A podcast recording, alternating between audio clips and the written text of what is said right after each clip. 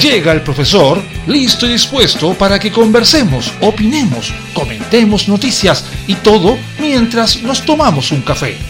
Súmate a esta tertulia con aroma. Comienza Cafeitarse en la mañana con Eduardo Flores en la radio de los monos.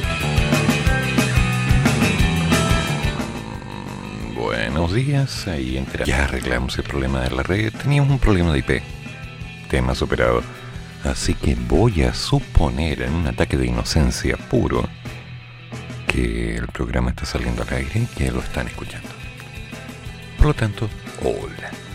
Y si no, bueno, el programa se graba y se pone en podcast para que tarde. O quizá darme una crítica. O no escucharlo, qué sé yo, ya es de mañana, hace frío, tengo frío, quiero café. Bueno, quiero otras cosas también, pero hay algunas cosas que se pueden, otras que no. Ah, no comencemos tan mal. Ya es suficiente tratar de entender lo que ocurrió con un caballero que alcoholizado y profiriendo insultos vino con una acusación por violación de morada que complica su vida. Y estamos hablando del futuro ministro de Agricultura. ¿Alguien me puede explicar cómo? Que está a minuto de asumir un cargo político de tal en vez se manda un pastelito como por favor que alguien me lo explique porque la verdad yo no lo entiendo a ver qué pasa There's two things that make me believe in God. ¿Qué? Sex and basketball. oh ya Este camino es privado, Soy el, el ex alcalde de Rancagua. no me interesa. No me interesa. Te voy a meter preso, weón. Méteme preso. Y, y toda tu familia se va a ir a la Sí, concha de su madre. bueno, bueno. ¿Escuchaste? Bueno. No te voy a grabar ahora. Sí, grábame. Estáis estáis prohibiendo. ¿Mm? Está en la constitución, weón. Está ahí, Sí, vaya a ver ya, bueno, qué bueno. Vaya, vaya, Vaya nomás, vaya nomás, vaya. Pero ¿y por qué no dejas pasar? No, porque usted fue muy agresivo. Yo le vengo a preguntar qué está haciendo acá y usted me tratáis de huevones aquí. Pero, pero mira, No, no, pero- si no hay problema, mira. yo no hubiese tenido ningún problema contigo. Pero, sí está bien, pero ¿por qué Pero no, no. sale y dejas pasar? No, porque están en terreno privado y ustedes se fueron en negativa y insultando. pero mira. No, Pero mira, ya, es terreno privado. pero mira, pero mira. Acá no dice privado. No, ya, si no, no. mira. Ya me quedó clarito. El terreno no dice privado, aunque está en un terreno privado. Y vamos aplicando la clásica instancia del matonaje nuestro de cada día. Puf. ¿Cuál es la idea? ¿Cuál es el contexto? El martes 22 de marzo, a las 9.15 de la madrugada, el futuro ministro de Agricultura, Esteban Valenzuela, deberá presentarse junto a su abogado defensor ante el primer juzgado de letras y garantía de Peumo para enfrentar una causa penal en la cual tiene calidad de imputado por el delito de violación de morada. Bueno, el hombre no se metió a una casa, se metió a un terreno, que no es lo mismo. El caso que complica al próximo titular de Agricultura, y no hablamos de la radio, se inició en julio del año 2020 cuando el empresario agrícola Nicolás Río Silva, dueño de la Sociedad Agrícola Tralcán SPA, presentó una querella en su contra invocando este ilícito, además de acusar intimidación, con la intención de que la Fiscalía iniciaría una investigación en su contra. Y bueno, así fue. Luego de más de un año de tramitación judicial, el 10 de febrero de este año, el fiscal jefe de San Vicente, Claudio Riobó, cerró la investigación en contra del jefe comunal e ingresó una solicitud al tribunal para concretar un juicio simplificado en contra de quien, a partir del viernes, estará ocupando un cargo de ministro en el próximo gobierno. Este tipo de procedimientos se utilizan cuando la pena solicitada por el Ministerio Público no excede los 540 días. En este caso, expuso el investigador en su escrito, el delito imputado tiene una pena que en abstracto va de los 61 a los 541 días. Aún así, durante el periodo de investigación, según el expediente policial, no hubo la posibilidad de otra salida alternativa al juicio.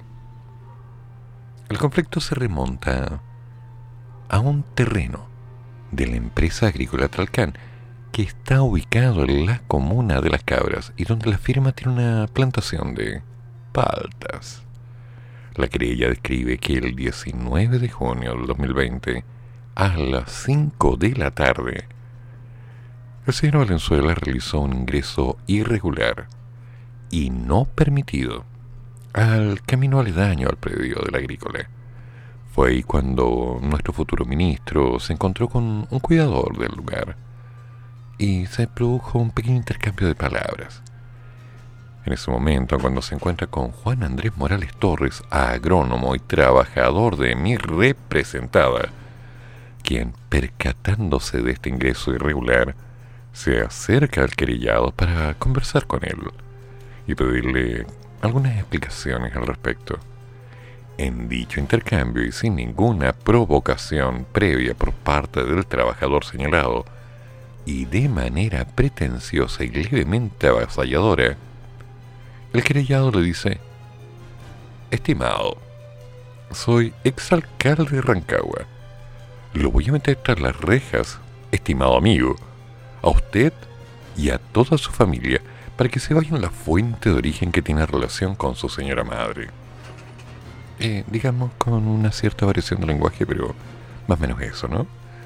Como pruebas presentadas, el empresario entregó a la fiscalía un video en el cual, según argumentó el querellante, se dejó en evidencia lo sucedido y se escucharía la citada frase el acción judicial que inicia esta indagatoria.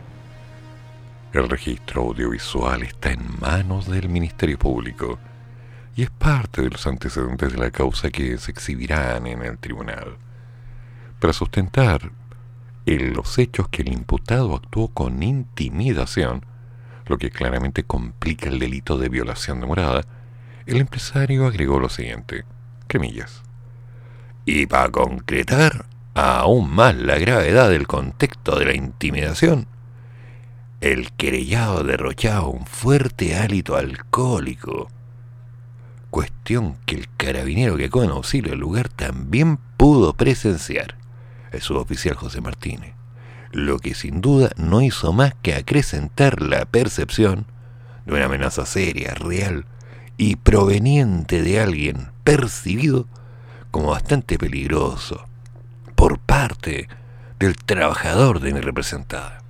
En este caso, se configuraría otro eventual delito de manejo bajo la influencia de líquidos espirituosos o en estado de ebriedad. Cierra cremillas. O sea que tenemos un problemita ahí.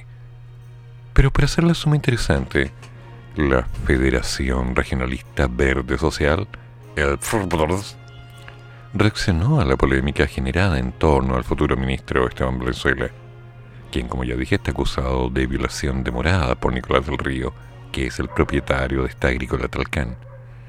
En un comunicado, la entidad aseguró que desde que Gabriel Boric designó a Valenzuela en su gabinete, han aparecido publicaciones que buscan enlodar su trayectoria.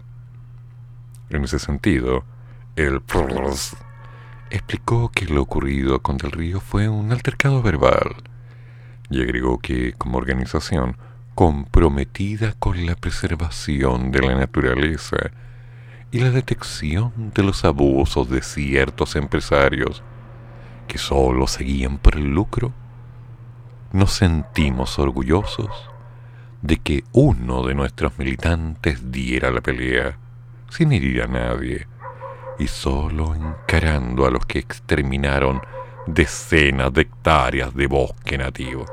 O sea, mm, aprovechando de meter la pala para ver si pueden sacar algo de tierra. Angelitos de Dios. Pero en todo caso, el suceso no es reciente, del año pasado. No creo que sea el primer caso que alguien se meta en un terreno conduciendo una camioneta con algún traguito en el cuerpo, lo cual no es correcto, por supuesto, pero no es la primera vez. Y que dado el contexto se le puede escapar algún juego de palabras poco adecuado, pero que forma parte del coliloquio usual en la zona, así como ven para acá, oh estimado amigo mío, quiero hablar contigo. ¿Cómo está tu señora madre? Porque usted, amigo mío, es el tipo de persona que hay que sacarle la madre hasta en la conversación. ¿Se entiende, no? Dele mis saludos. Que le vaya bien. Vaya a verla. Te pasaste, Valenzuela, te pasaste. Oh. Bien. Sí, nos vamos de viaje.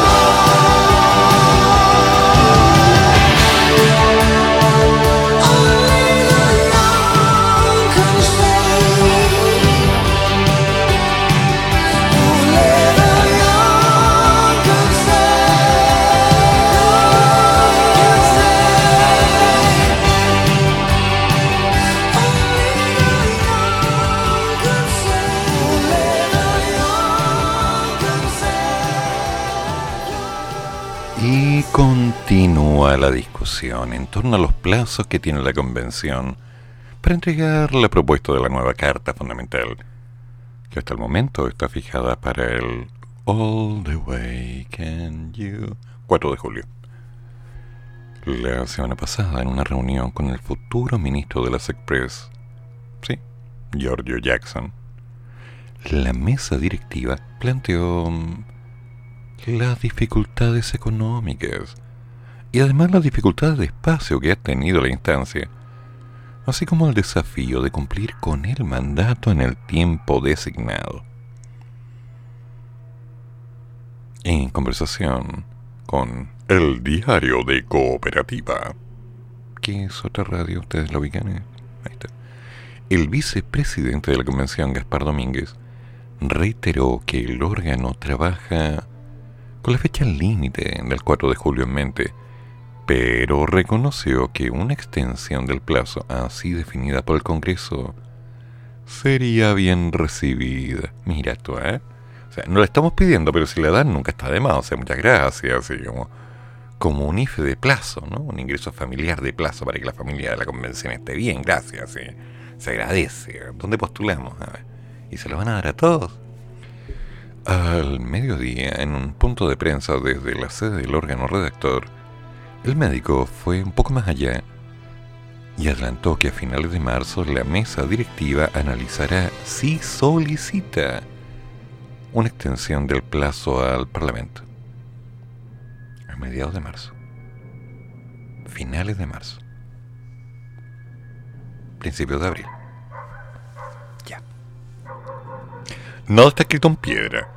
Y esta es una eventualidad que está abierta. No sería responsable en descartar en ninguna dirección ninguna acción, dijo Domínguez a los periodistas. Pero eso de nada está escrito en piedra se lo ha escuchado un montón de gente últimamente. Para poder someter esto a una discusión seria, debemos por lo menos esperar a recibir el primer informe de cada una de las comisiones. El primer informe. Cuestión que pasará a finales de marzo. El primer informe a finales de marzo. Ya. Y podremos tener una mm, calendarización más clara, ¿no? Es una calendarización que construimos a ciegas. A ciegas. Sin saber cuántas normas tendríamos. Por, sin saber cuántas normas tendríamos. Por eso creemos que es razonable retomar esta discusión a finales de este mes, cuando tengamos los primeros informes recibidos. Me pregunto si este cristiano se habrá dado cuenta de lo que dijo. Según la reforma constitucional que habilitó este proceso, la convención, cuya instalación se concretó el 4 de julio de 2021, tiene un plazo inicial de nueve meses para su trabajo, prorrogable por otros tres. Cualquier otro periodo extra deberá ser visado por el Congreso mediante otra reforma a la Carta Fundamental vigente. Ya, pero esto no lo habíamos conversado el año pasado. Sí, mucha gente me dijo que yo era un exagerado porque en un año de más alcanzaban. Sir. Sobre todo cuando alguien dijo, no, estamos con hoja en blanco, vamos a empezar de cero, vamos a escribirlo todo. Eh, ya, querido viejito vascuero, por Navidad. Mm. Querida cigüeña, quiero volver a París. ¿Mm? ¿Algo así? En la derecha minoría, por cierto, de la convención, los constituyentes hicieron ver que, desde su perspectiva, tan diestra, ¿no? El organismo no tiene problema de tiempo, sino de contenidos. Si siguen estas posturas extremas, aunque les demos tres años a esta convención, no van a terminar en nada bueno para el país, apuntó Arturo Zúñiga de la UDI. Si ellos tienen problemas para ponerse de acuerdo entre ellos, mmm, ese ya es otro tema. Pero nunca ha habido voluntad de construir un texto transversal. Por lo tanto, argumentar que ese sea el problema con el plazo es un poquito batudo a esta altura, comentó Marcelita Cubillos, independiente de la UDI. Marcelita, tan atinada. La convención tiene convocada para mañana jueves, ah no, para hoy jueves, una sesión plenaria entre las 9.30 hasta la medianoche para votar en general el primer informe de la Comisión de Derechos Fundamentales. Y lo mismo ocurrirá el viernes, el viernes 11, un viernes tranquilo, ya, para pronunciarse sobre los primeros artículos de la Comisión de Principios Constitucionales. Durante ambos días, no puede haber trabajo de comisiones. Linda la cuestión. A ver. Qué manera de darle vueltas a la tuerca que ya está vencida, ¿no? Han tenido tiempo, han hecho comisiones para esto, para aquello. se han dado las vueltas que se han querido dar, han reclamado lo que han querido reclamar, han estado en marcha, se han reunido con gente que nadie sabe por qué han estado ahí. Y después de decir claramente que el tiempo estaba bien, ahora me vienen con que podría ser bueno unos meses más. Sin goce de sueldo, supongo. Mínimo. Porque si no se cumplió la fecha pactada, uno no está obligado a pagar, ¿no les parece? Ahí la dejo. Si hay uno que está comprometido a devolver lo que recibió como sueldo por no haber estado trabajando, y bueno, sabiendo que hay algunos que han estado en la convención sirviendo cafecito, llevando papelitos de una mesa para otra y cobrando dos millones y medio, la media pega. La media pega. Pero igual y se vienen a no aceptar. Yo me pregunto, ¿qué es esto? ¿Qué es esto? Desde la centroizquierda, César Valenzuela del Partido Socialista admitió que es evidente que tenemos serios problemas con los tiempos. Sí, claro. El reloj que marca las horas. Esto no es antojadizo. Nosotros hemos hecho pruebas con minutos respecto a las discusiones. Y la verdad es que estamos avanzando a un ritmo que creemos que no es el adecuado. Para que podamos hacerlo de buena forma, evidentemente hay que discutir el tema de los plazos. Ya. Sí, cómo no. Plazos. Seguramente plazos que recién se dieron cuenta que no alcanzaban. Leí bien que recién a final de mes podríamos tener una respuesta. Leí bien que entre hoy y mañana están discutiendo lo primero Beatriz Sánchez, independiente de la Frente Amplia, o el Frente Amplio, por su parte sostuvo que, evidentemente, estamos tratando de calzar los tiempos a presión. Entonces me imagino que todo el mundo tiene una fantasía con esas ganas de tener más tiempo. Pero hasta el momento, yo insisto, lo que es seguro es que terminamos el 4 de julio. Y todos estamos trabajando para ese fin. Yo me inclino por mantener las fechas como están, agregó la ex candidata presidencial. A ver. Mm, voy a lanzar una hipótesis. Inocente, ustedes saben, siempre hago preguntas inocentes, hipótesis inocentes, como yo, inocencia pura. Así ah, soy tan puro yo. Ni yo me la creo. Supongamos, supongamos que no llegaron con un borrador de constitución ya escrito cuando llegaron el primer día. Supongamos, supongamos que no han tenido algunos debates para acordar los distintos puntos que tienen en sus respectivas copias personales de borradores que de alguna forma llevaban en una carpeta el primer día que por supuesto cada uno de ellos ya había escrito desde el momento que empezó su campaña para ser constituyente, supongamos. Ahora, sigamos suponiendo que en todo este tiempo no han estado revisando algunos de los puntos más importantes, porque han estado ocupados con las convenciones, que dónde van a almorzar, que este espacio, que hay una marcha, compañero, compañera, compañere. ¿Eh? que hay que asumir este cargo, que hay que ser el presidente de la mesa, el secretario, el tesorero, el que barre, que no se los semaneros. Aclaremos y supongamos que en estos meses han hecho algo. Y lo han hecho. Está claro que lo han hecho. Pero ¿por qué se han demorado tanto? Eso es lo que yo no entiendo y me temo que una buena parte del país se sigue pensando las mismas cosas. Pero ¿cómo recién están viendo lo primero? No, es que había que tener una organización por los comités para la seguridad y la estabilidad de cada una de las propuestas, compañero, compañero, compañero. Y... No sé, yo recuerdo que cuando estaba en enseñanza básica, hacíamos elección de presidente en un día. En media, hacíamos elección de presidente del curso en un día. En la universidad hacíamos la elección de quién iba a ser los dirigentes y lo demás en una semana, dos a lo más. Pero las cosas se seguían haciendo. Y en básica, en media y en la universidad se repetía exactamente la misma canción. El fulano que salía tenía la opción de no hacer nada. Así de simple. Recuerdo haber ido en alguna ocasión a la Universidad de Santiago a una reunión cuando de pronto llegó un dirigente de ingeniería que dijo, a ver, a ver, a ver, ¿de qué están hablando para oponerme? Cortita. Y se puso toda la reunión. Súper productivo. Ah, por supuesto, las cosas que se acordaron no se cumplieron. Eso ni en la Universidad Metropolitana, ni en la Santiago. ok, mejor ni hablar.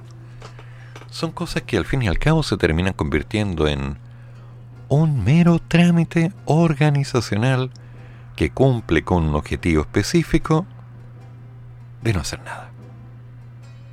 Me encantaría que hubiera una claridad, que hubiera una disposición, un consenso, una particularidad real de concretar cosas. Pero parece que no les gusta en esta época. Es distinto, ¿no? ¿Cómo, están funcionando estos angelitos de Dios? Bueno, cobrando. Por otra parte, tras siete días de deliberaciones, la Comisión del Sistema Político terminó de despejar las más de 760 indicaciones a su informe, el más voluminoso evaluado por alguna de las comisiones temáticas. 760 indicaciones. Ya. Linda te quedó la tesis. El coordinador Ricardo Montero recapituló parte de los puntos más destacados pisados por la instancia.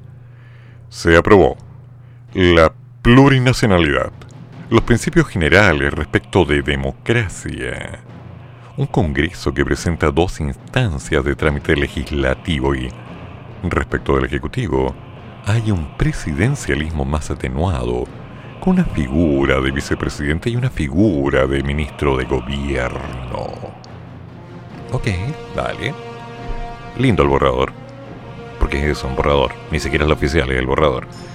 La coordinadora Rosita Catrileo añadió que se acaba de aprobar que va a haber organizaciones políticas que participarán dentro del sistema electoral.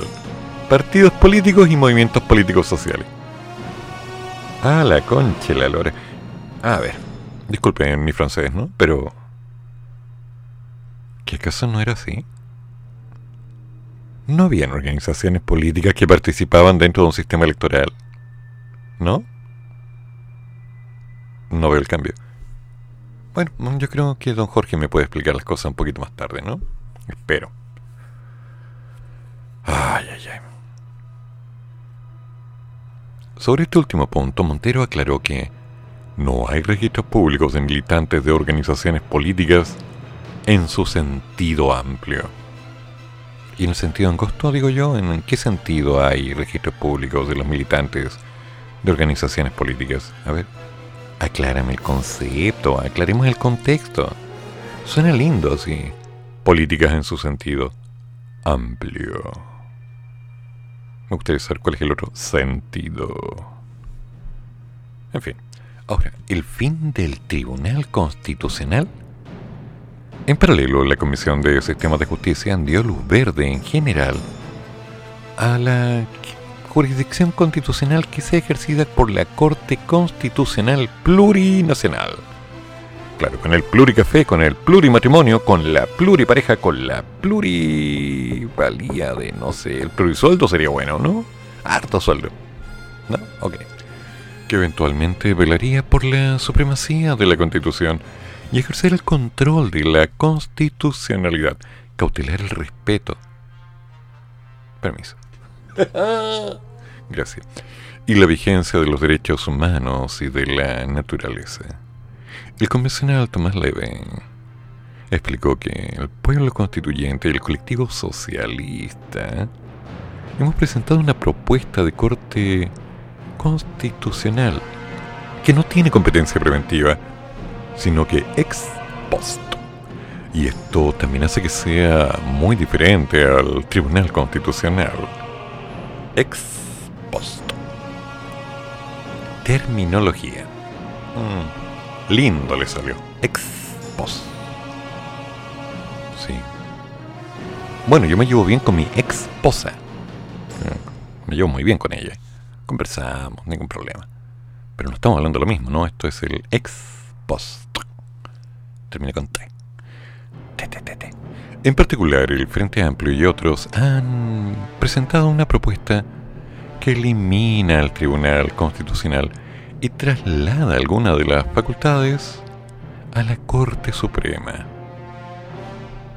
Ya, la Comisión también visó que los primeros llamados a interpretar los principios del ejercicio de la jurisdicción constitucional sean los órganos legisladores. Ya, suena lindo. Pero yo igual tengo mis complicaciones sobre alguna de estas definiciones. No sé, he leído tanto sobre el tema, he revisado todo lo que he podido. No he encontrado ninguna publicación del diario oficial. Por razones obvias, no es oficial. He encontrado muchos tweets que son puntos de vista subjetivos de yo creo, yo estimo que yo propongo que yo. Ese yoísmo, ¿no? Sí. Como que todo orbita alrededor de ellos. Es chocante, porque algunas de las cosas son propuestas que dos o tres frases más atrás se contradicen y dos o frases más adelante se vuelven a contradecir con las otras dos. Entonces no llegan a nada. Y vamos dando la pelea, no, que tenemos la razón, que los otros no, se, no permiten que se avance. Y lo que estamos haciendo es para el avance, el pueblo por el pueblo, con el pueblo, compañero. Y ya. Como que no, no. No, no, no, no. Ahora, si empezamos a revisar y empezamos a poner un ojo de comparación entre la actual constitución, sí que la pueden descargar de internet, no tienen para qué comprarla, ¿sí? Siempre es bueno tenerla en la casa y leerla, ¿eh? No como la Biblia, ese librito que algunos compran y tienen ahí de bonito. No, si tengo la Biblia, yo lo leo. Mentira. La constitución, la compraste, la descargaste y te pones a leerla. Muy bien. Y no solo eso, agarras un lápiz, mina, y vas haciendo algunas marquitas en algunos puntos que tengas como dudas de vocabulario. Después te vas a las sagradas páginas de Google. Oh, esto significa tal cosa. Aportas. Mm, ya, qué buena. Claro. Y el vehículo. Oh, ya, sí, sí. Con cargo. Oh, sí, sí. Afojas de. Oh, wow, esto significa. No tienes que convertirte en abogado. Solo tienes que vivir esa experiencia maravillosa de leer entendiendo. Es un buen verbo. Y de ahí en adelante las cosas cambian. Entonces, cuando estamos entrando en terreno y estamos jugando a tratar de entender toda esta bataola, como que de pronto queda la duda de ¿qué me estarán tratando de meter en el ojo? ¿Una pelusa, una pestaña, un dedito? ¿Qué será lo que están haciendo? Porque, insisto, los plazos se están venciendo. Quieren, si llega bien, una prórroga. ¿Qué han hecho? ¿Qué han concretado estas almas inocentes? Yo no entiendo para dónde va. No entiendo. Me gustaría entenderlo. Pero como todo tiene su momento, tengo que tener paciencia, calma, tiza y buena letra. Porque si no, lo más seguro es que voy a terminar con un dolor de cabeza bárbaro de aquellos y no vamos a llegar a nada. Entonces, vamos a esperar que don Jorge nos explique algunos puntos. Vamos a esperar que cualquier persona que esté interesada en dar su opinión se comunique al más 569 8201 9102 y nos diga qué es lo que está pasando aquí desde su mirada. Porque aquí ya es necesario empezar a ser objetivo. ¿Qué entendiste? ¿Qué entiendo? ¿Qué es lo que quieren que entienda? ¿Qué es lo que me están obligando a entender? ¿Qué es lo que quieren que finalmente no pregunte? ¿Qué es lo que quieren que finalmente me trague? Ñam, ñam, ñam, ñam. A ver.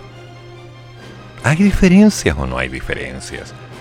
¿Hay propuestas? ¿Tiene sentido dilatar más? ¿Tres meses más? ¿Van a alcanzar en tres meses a terminar todo este trabajo? Sinceramente como que yo tengo mis dudas. Así que yo me voy de viaje. Los invito. ¿Vamos? Yo llevo el café. Adelante.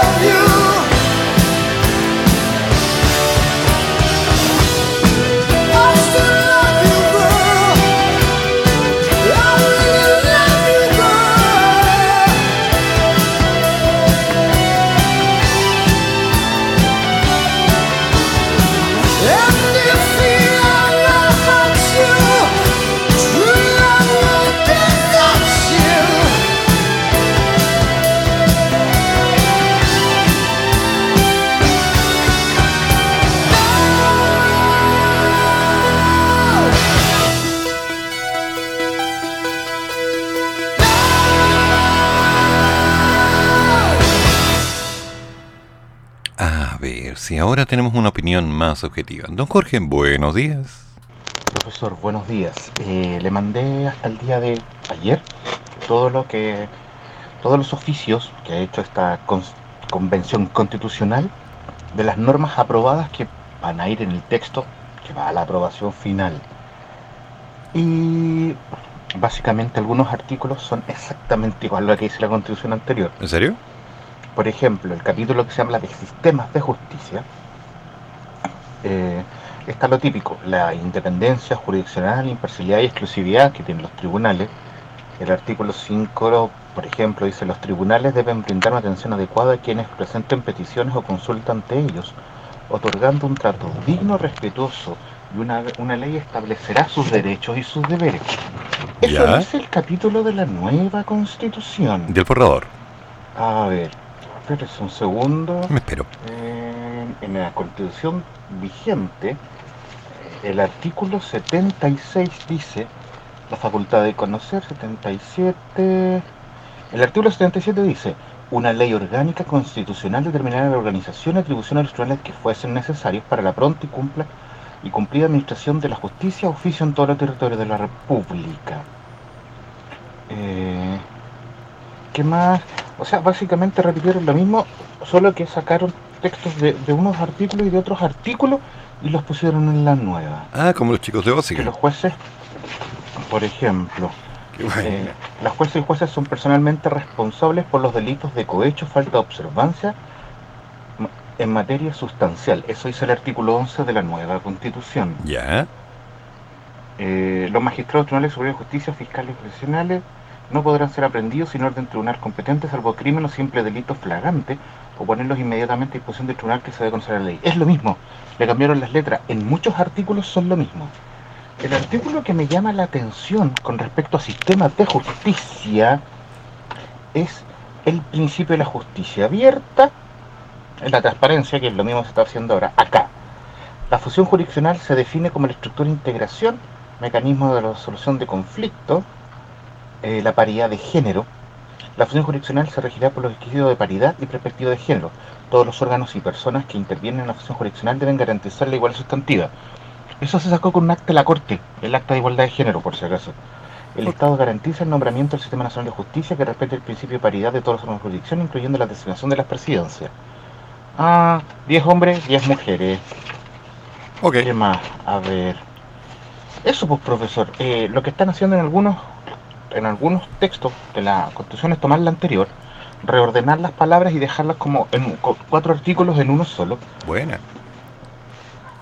Y, pero más allá de eso, no... A ver, la función jurisdiccional... Aquí está. La función jurisdiccional, artículo 15, se define como estructura de integración y procedimientos conforme al principio de plurinacionalidad, pluralismo jurídico e interculturalidad. O sea, ¿qué están diciendo estas personas acá? Que básicamente van a haber tribunales, van a haber tribunales eh, por cultura, por nación, y que la ley se verá, y que la ley verá como los equipara. O sea, van a tener que tomar todos los... Eh, aquí está. Pluralismo jurídico. El Estado reconoce los sistemas jurídicos de los pueblos indígenas, los que en virtud de su derecho a la libre determinación coexisten coordinados en un plano de igualdad con el Sistema Nacional de Justicia. O sea, si los mapuches tienen un código de justicia, van a tener que escribirlo, redactarlo, pronunciarlo, hacerlo en forma de código, y una vez que ese código esté planteado, tienen que hacer que se equipare con el ejemplo, el, código penal mapuche con el código penal para el resto de los chilenos. El código penal Rapanú, el código penal Diaguita, el código penal Aymara. ¿Usted sabe lo que significa traspasar la oralidad a escrito? Sí. Que se pongan de acuerdo y que yo, que soy chileno natural, no, no pertenezco a ninguna... Soy mezcla, soy mestizo. No pertenezco a ninguna etnia. No sé, pues me agarré a coscachos porque un alguien me, me agarré a coscachos con un mapuche en, y tenga que pasar por cuatro de las de justicia, mm, eso y me salió largo y di el mensaje. Buen día, profesor. A ver si entiendo bien, Jorge, solo para que nos pongamos de acuerdo. Me estás diciendo que lo que conseguiste en información tras tu investigación que deja en evidencia que le encargaron al cuarto C armar una constitución y el cuarto C tomó una recopilación de internet, modificó el orden de las palabras y lo presentó. Qué dramático. Qué dramático. Porque si así fuera, uno dice, ¿y para eso? ¿Han estado discutiendo tanto?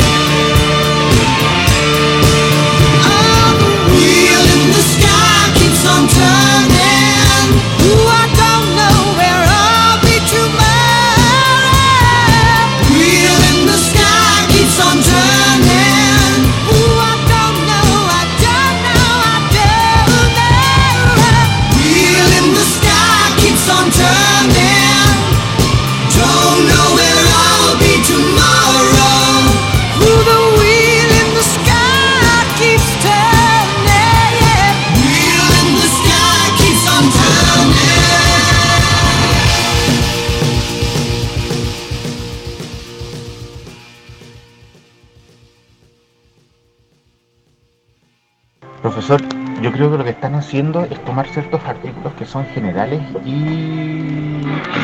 Oh, perdón, la música está muy fuerte. yo creo que lo que están haciendo es... Mayoría, hay mucho texto de la Constitución que, que no, que no creo que cambie, porque son cosas eh, que van en todas las constituciones, la forma, la forma de organizar, la forma de exponer, la forma de, juntar las cosas, o de unir, equiparar en igualdad lo que sí, vamos a, mañana quizás lo conversemos, porque lo imprimí, tengo que leerlo bien, el sistema del Estado regional, de las regiones autónomas, que ese es otro oficio. Perfecto. Que claro, el- están sacando como partes de la constitución por oficio. Como son comisiones, nos lo están sacando ordenado. Y ahí la gente se puede confundir.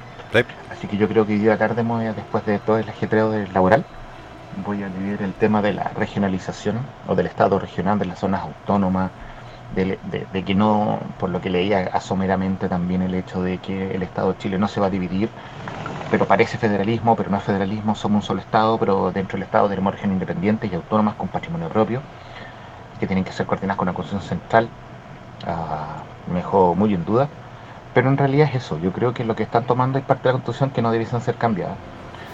Y mi opinión personal de lo que he leído hasta el día de hoy es, hay cosas que son muy buenas, hay artículos que son, la defensa del medio ambiente son muy buenos, que son como, como modificaciones especiales a la Constitución serían geniales, pero como texto completo y único, me causa mucho, me causa mucho resquemor, son grandes cambios, pero mm, me causa, no sé, hasta que no tenga el texto completo y lo lea completo, voy a seguir insistiendo, esta, esta es una pega mal hecha, muy bien pagada y muy mal hecha.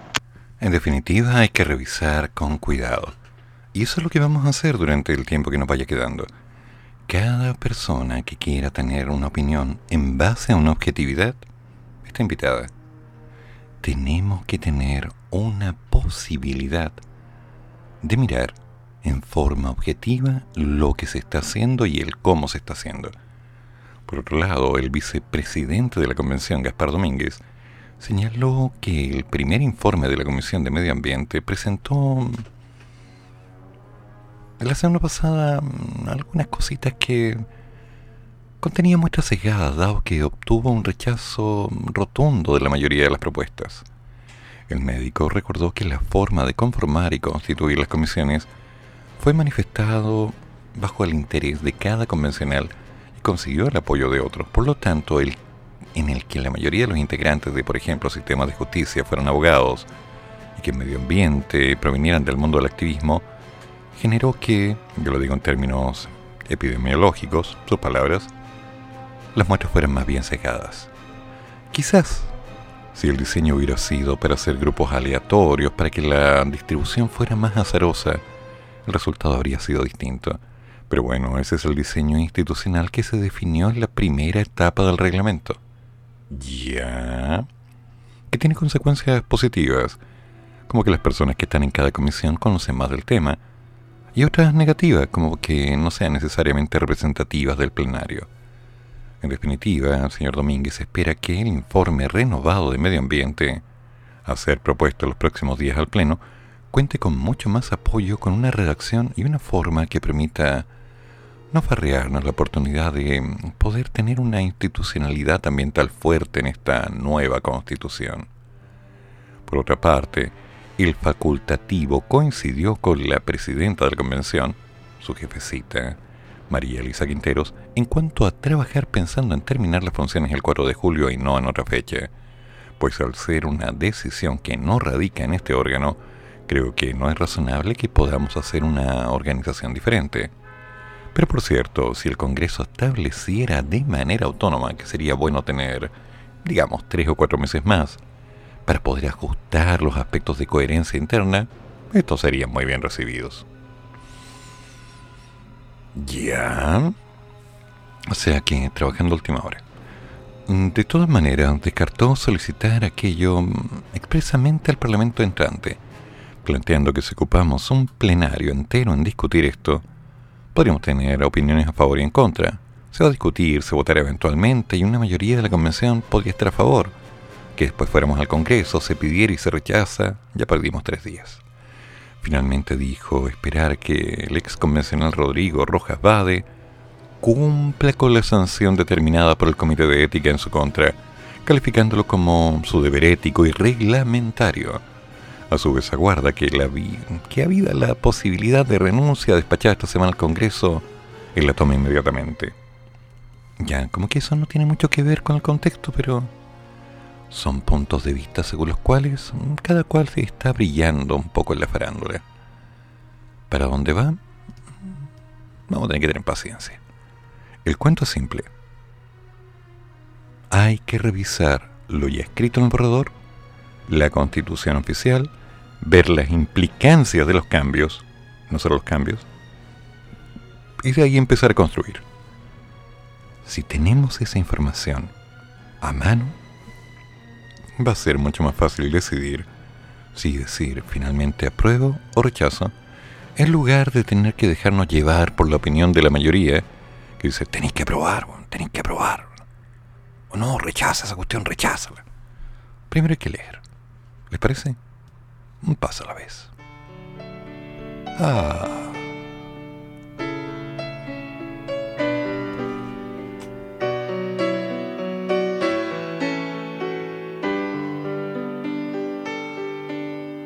lying beside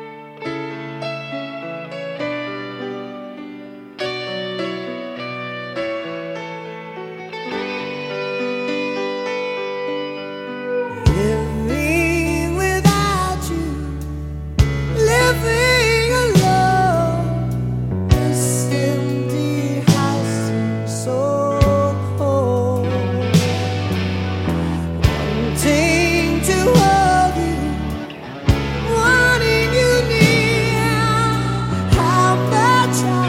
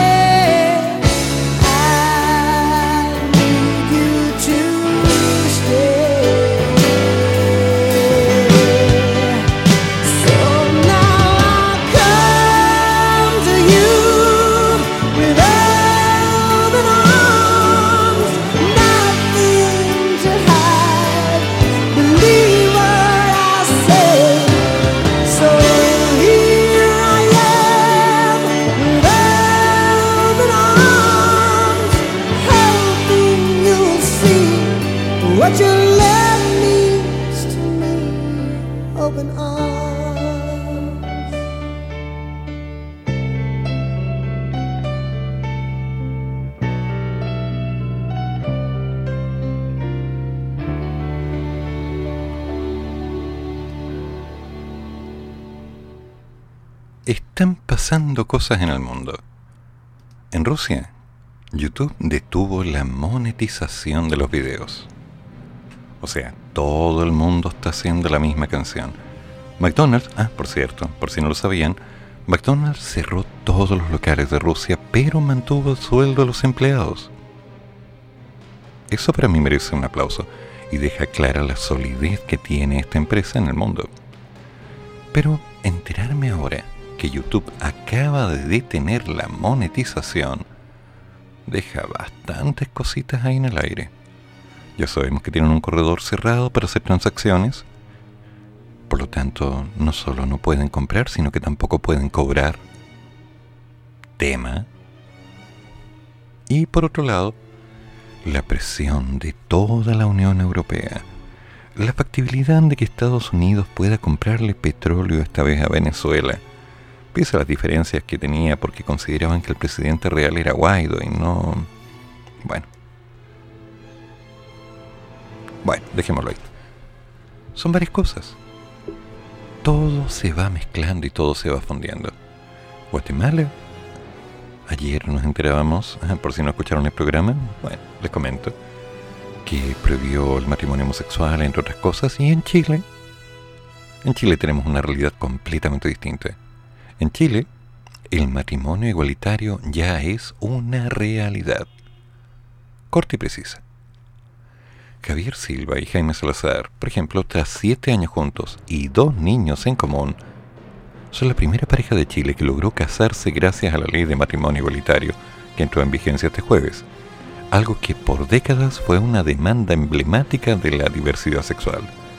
A tres meses de su promulgación ya está permitida la unión de dos personas del mismo género, pues la legislación de este contrato solemne ya no habla de marido y mujer, sino de cónyuges, así como de un acuerdo entre dos personas.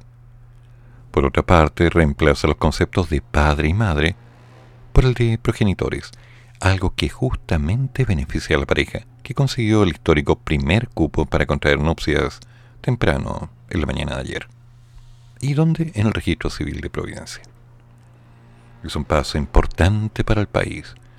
Nos sentimos orgullosos, privilegiados de estar acá y esperamos estar representando como corresponde a toda la comunidad, porque es algo muy importante para todo Chile. Es el inicio de un país que empieza a trabajar la igualdad desde otro punto de vista, reflexionó Silva al término de la ceremonia. Mencionó también que estamos muy felices de poder ser familia ante todos, ser iguales a todos los vecinos y que nuestros hijos sean iguales a los hijos de todos nuestros vecinos. A la ceremonia asistieron el ministro de Justicia, Hernán Larraín, y la subsecretaria de Derechos Humanos, Lorena Recabarren, al igual que el director nacional del registro civil, Sergio Meljarevsky, y representantes de Movilache. ¿Ya? Movilache. Y de Fundación Iguales. La repartición dispuso 3.000 horas mensuales para este trámite, las que pueden reservar en cualquier oficina o bien en el servicio web del servicio público. Por lo demás, aquellas parejas del mismo género que ya hayan suscrito el acuerdo de unión civil y ahora busquen casarse, podrán solicitar una hora para hacerlo sin más formalidades. ¿Qué? ¿Quieren que dé mi opinión? Doy mi opinión. No me parece bien, no me parece mal. Me parece que la particularidad de lo que uno decide hacer con quien decida hacerlo es algo local, que puede tener sentido con una libreta o no. Pero desde el parámetro en el cual esto respalde a los niños, la cosa cambia. Me parece excelente. ¿Por qué? Porque lo que haga una pareja en su vida personal e íntima no tiene por qué tener una relación directa con lo que va a pasar con los niños. Y por el contrario, conozco una cantidad enorme de parejas hetero que han dejado botados los niños a la suerte de lo que les pase, no importa. Y he conocido muy buenos amigos que no son hetero, que cuidan a los niños, que conservan el concepto de familia y que han hecho unas labores increíbles. Entonces, si lo hablamos desde el punto de vista de lo que es familia y niños, bien. Pero si lo hablamos desde el punto de vista de si esto es correcto o incorrecto, para mí no es tema. Para mí es una opción de cada cual. Antes se hablaba del sirviñaco. También se que era una propuesta de matrimonio permanente de prueba. También se hablaba del vivir en pecado, live in sin, que era compartir espacios, en más de un sentido, con alguien por un tiempo indefinido. Aquí también se le llamaba convivir, lo cual por mucho tiempo fue tan mal mirado, ¿no? Pero seamos claros, seamos un poquito más maduros y asumamos las cosas por su nombre. Cuando decides estar con alguien, tú decides algo que en el tiempo puede llegar a cambiar, que en el tiempo podría ser algo complicado y que finalmente termina. Pero por otro lado, cuando empezamos a visualizar que con todas las diferencias y con todos los roces, esas eternas brechas que van creciendo a medida que una persona va conociendo a otra, y aún así deciden seguir remando en el mismo barco, merece mi respeto. Es así. Para mí no es un tema de género, es un tema de valor, del hacerse cargo de lo que involucra ser familia. Y eso no es fácil, y nunca va a ser sencillo. De hecho, ni siquiera va a ser cómodo, porque van a haber diferencias, van a haber opiniones, van a haber amigos diciendo, no, es que no tenés que meterte, no debes estarte metido ahí. Opiniones de los padres y las madres, yo te dije que esa niñita, que ese niñito, mira si yo te dije que sabía no te servía y lo demás. Y todos sabíamos que no iba a resultar, que es lo clásico. ¿Y cuánta gente le presta oídos a gente que está puro hablando y que no conoce la realidad? Entonces, si ahora hay una estructura de formalización, hay una libretita. Insisto, para mí no significa nada. Desde el punto legal tiene mucho peso. Pero lo más importante es que esas personas que deciden estar juntas se la jueguen y acepten el desafío de compartir tiempo, vida, espacio y todo lo demás con alguien que va a ir cambiando día a día y que finalmente te va a mostrar su cara tal cual es. Un perfecto demonio, un angelito de Dios. Puede haber de todo. Nadie es perfecto. Bueno, casi nadie. Dejémoslo ahí. Las cosas son simplemente opciones para vivir. La familia es primero. Los amigos sagrados, se les cuida, pero la familia es primero. Y cuando hay familia, no se necesita un pedazo de papel que respalde. Ese papelito es como para la parte legal, la herencia, los cobros de otras platas, etc. En caso del fallecimiento, que la otra persona pueda, bueno, no quedarse en el aire. Pero cuando estamos hablando del concepto de matrimonio, hay que respetarlo por lo que es. ¿Con quién estás? ¿Por qué estás? ¿Bajo qué opción decidiste meterte en ese lío? ¿Y cómo vas a seguir viviendo con esto? ¿Ok? Entonces, muchachos, buena suerte. Me alegro que ya tengan dos niños. Tengo la esperanza y confianza en que las cosas van a resultar bien. En que estos niños van a crecer sanos, bien cuidados, logrando salir adelante dentro de un mundo que se nos va a ir complicando día a día. El resto, el resto es el concepto de familia, que insisto, hay que respetar por sobre todas las cosas. Buena suerte, calmatiza, buena letra y seguir para adelante. Así funciona. Me quedo pensando, ¿cuánta gente a lo largo del país se casa y se separa? Ah, sí, los abogados están muy felices con eso. ¿Cuántos divorcios se están tratando al día? ¿Cuántos divorcios terminan por violencia intrafamiliar, por diferencias económicas, por malos tratos, verbales o no verbales, por dineros? No tanto por infidelidades, que es un tema completamente aparte. Un tema simple que se puede arreglar conversando. Y bien digo, arreglar. Porque cuando hay infidelidad significa que una de las personas ya vio que aquí no había nada que hacer, se fue para otro lado. Seguir ahí no tiene sentido. Mi opinión. Pero es conversable. Pero violencia no. Violencia no hay nada que discutir. Cuando hay violencia, muchas gracias, hasta luego. Esto no va. También es mi opinión. Pero, ¿cuántos matrimonios han fracasado y se han seguido manteniendo unidos a costa de culpar a unos niños que tienen que llevar una carga. Por favor. El concepto de familia es demasiado importante. Entonces, yo no voy a discutir, como digo, si es que estas personas son varón varón, dama dama. lo que sea con lo que sea. No, para mí no es tema. No estoy en esos zapatos, yo no camino por ese camino. Entonces, ¿qué más puedo decir? Aunque tengo la claridad de que muchas cosas pueden cambiar en el tiempo para varios. Yo voy a seguir tranquilo y relajado tomando mi cafecito, haciendo los programas, haciendo mis clases particulares con la esperanza de que lleguen estudiantes, que han llegado muy pocos y varios ya se bajaron, y, bueno, pagando mis deudas. Así que hagamos las cosas bien, ¿les parece?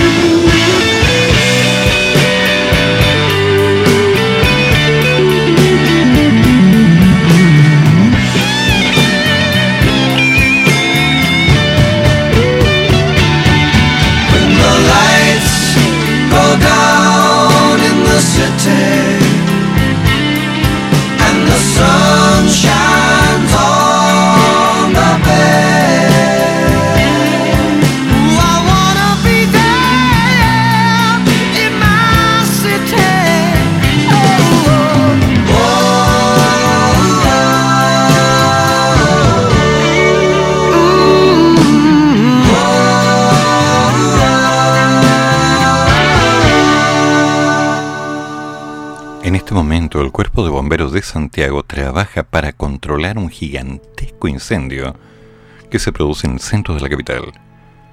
En general gana entre Nathaniel Cox y San Diego, el que deja una columna de humo visible desde distintos puntos de Santiago. Las llamas habrían iniciado en una propiedad donde aparentemente se acopiaban muebles. El director de la UNEMI Metropolitana, Miguel Muñoz, señaló que hay nueve inmuebles afectados, seis de ellos totalmente destruidos. Agregó que, como precaución, se evacuó al Liceo Italia para evitar cualquier problema con los niños. Por el combate del fuego, el tránsito se encuentra suspendido en el sector, justo hoy, sabiendo que ya mañana las cosas van a estar complicadas para mover muchas cosas. Ay, ay, ay. Pero no es el único incendio. Estaba revisando también en Twitter y recordaba que el día de ayer hubo un incendio en los espejos. A ver qué pasó acá. A ver, a ver, a ver. Cha, cha, cha. Y los incendios forestales tampoco paran. Oye, hemos tenido una gran cantidad de incendios.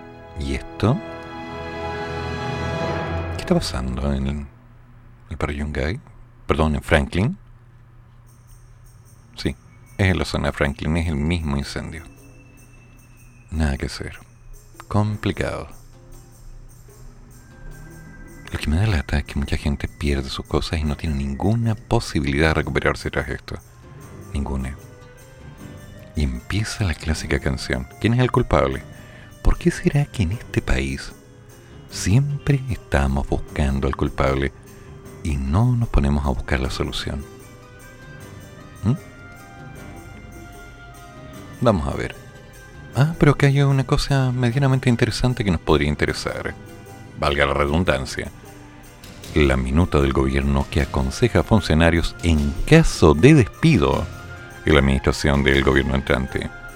En enero, los subsecretarios Juan Francisco Gali y Máximo Pavés se reunieron con sus pares del gabinete. En esta oportunidad se entregó un texto de orientaciones para que los funcionarios estén preparados en caso de que en el futuro gobierno se les diga gracias por sus servicios, hasta luego.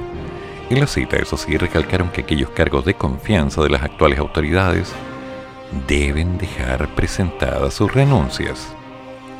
Orientaciones generales frente a la cesación de funciones, despidos, en la administración a partir de marzo 2022. Así se llama una minuta de 8 páginas, con fecha 14 de enero, que fue repartida a subsecretarios y funcionarios del gobierno. Todo partió, según afirman el Ejecutivo, como una reunión organizada por Máximo Pavés y Francisco Gali, ¿no? Junto al resto de los pares. En ella se dio cuenta de la preocupación que existe entre algunos funcionarios del gobierno por posibles, digamos, desvinculaciones de sus cargos a partir del 11 de marzo. El encuentro se abordó la intención de que hubiese un traspaso ordenado y se entregó la minuta como un insumo para quienes fueran quizás desvinculados en esta futura administración. Así, de acuerdo con las mismas fuentes, Gal y Pavés recalcaron que solo debían presentar renuncias las personas más cercanas, ¿no? El tema fue tratado con hermetismo absoluto en el gobierno, al punto que más de cinco subsecretarios consultados por los medios se quedaron calladitos. En la minuta, que por cierto no tiene logo del gobierno, se entregan algunas alternativas a los funcionarios cuyos cargos podrían estar cesados. Esto además luego de que la Contraloría General de la República a inicios de enero emitiera un dictamen estableciendo que el Estado deberá terminar de manera gradual con los contratos de honorarios para funcionarios públicos habituales y permanentes. Y yo tratando de entrar ahí. Listo, sería todo. De hecho, en la minuta se recuerda ese dictamen y se señala que en la práctica los actuales prestadores de servicios a honorarios deberán ser pasados a contrata en el 2023 y que en caso de incumplimiento de las nuevas instrucciones de Contraloría, el afectado podrá reclamar ante el ente Contralor. De esta forma, en el documento se menciona que para los funcionarios con contratos o convenios a honorarios hay dos vías sugeridas. Una, una demanda laboral por nulidad de despido y despido injustificado por juzgados concretos. Y la otra opción, una tutela de derechos fundamentales ante el juzgado laboral. Sobre la opción de la demanda laboral se plantea que es la alternativa más segura, porque la Corte Suprema ha reconocido que los honorarios con sujeción horaria, sueldo mensual y sujeto a instrucciones y órdenes de jefatura debe ser tratado como una relación laboral de acuerdo al Código del Trabajo. Ahora, el resultado del juicio, pese a que se pague lo mismo que habría obtenido en caso de haber sido contratado bajo el Código, ya una opción.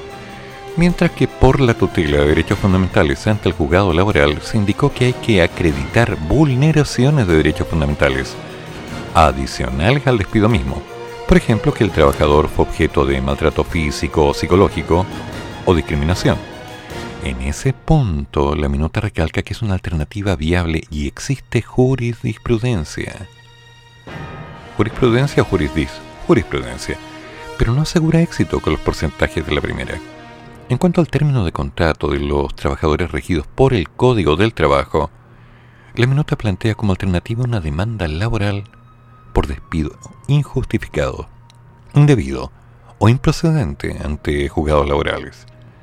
En ese punto se establece que es una alternativa más segura y se entregan detalles como el que existe un plazo de 60 días para presentarla, o los casos en que la acción judicial califica como despido injustificado, indebido o como despido improcedente.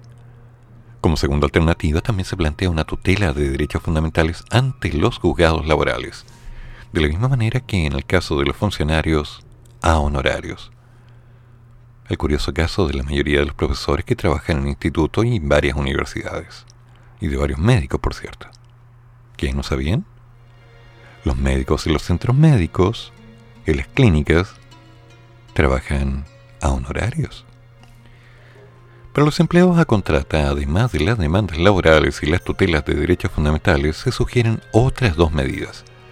Poner un requerimiento de ilegalidad ante la Contraloría, con mejores perspectivas de prosperar si el funcionario tiene más de dos años de contrata, y también poner un recurso de protección ante la Corte de Apelaciones de la región respectiva.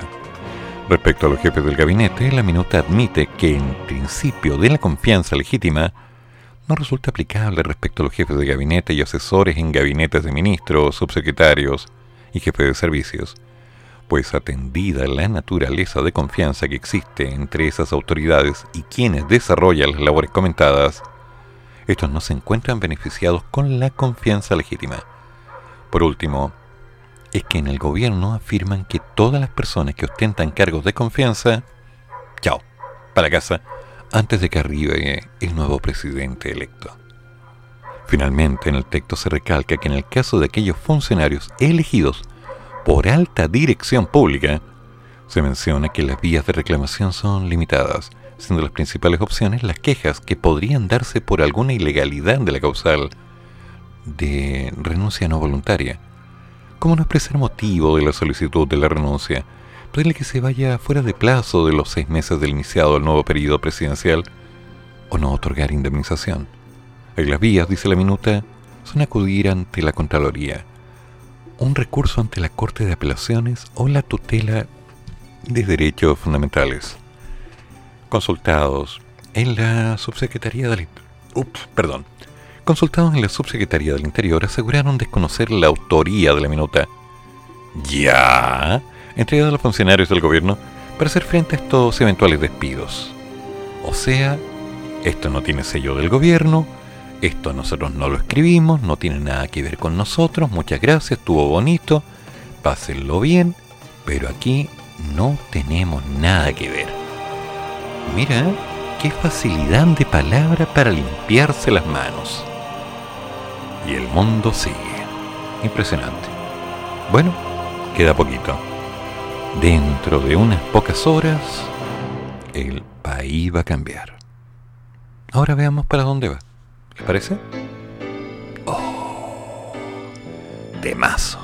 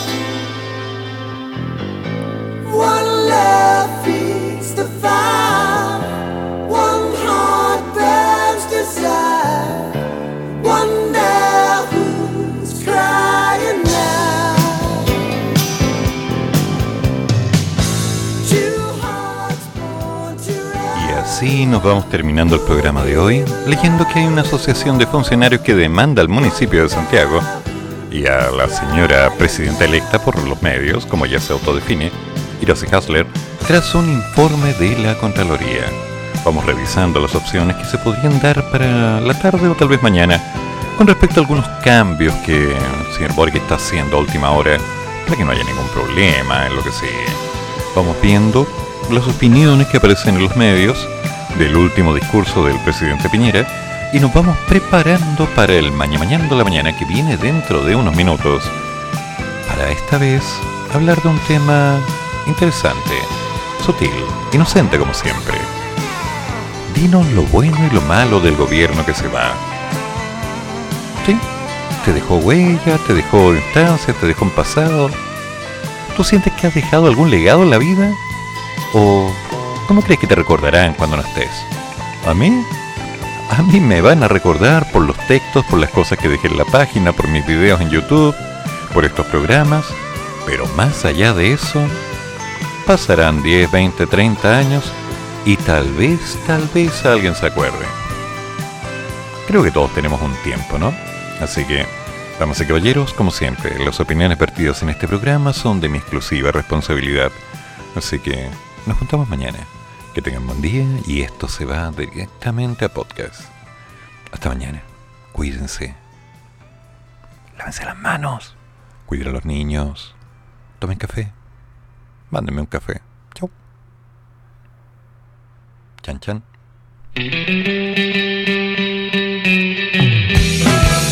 Termina el programa, pero sigue el café. Y el profesor ya volverá para otra vez cafeitarse en la mañana, aquí, en la radio de los monos.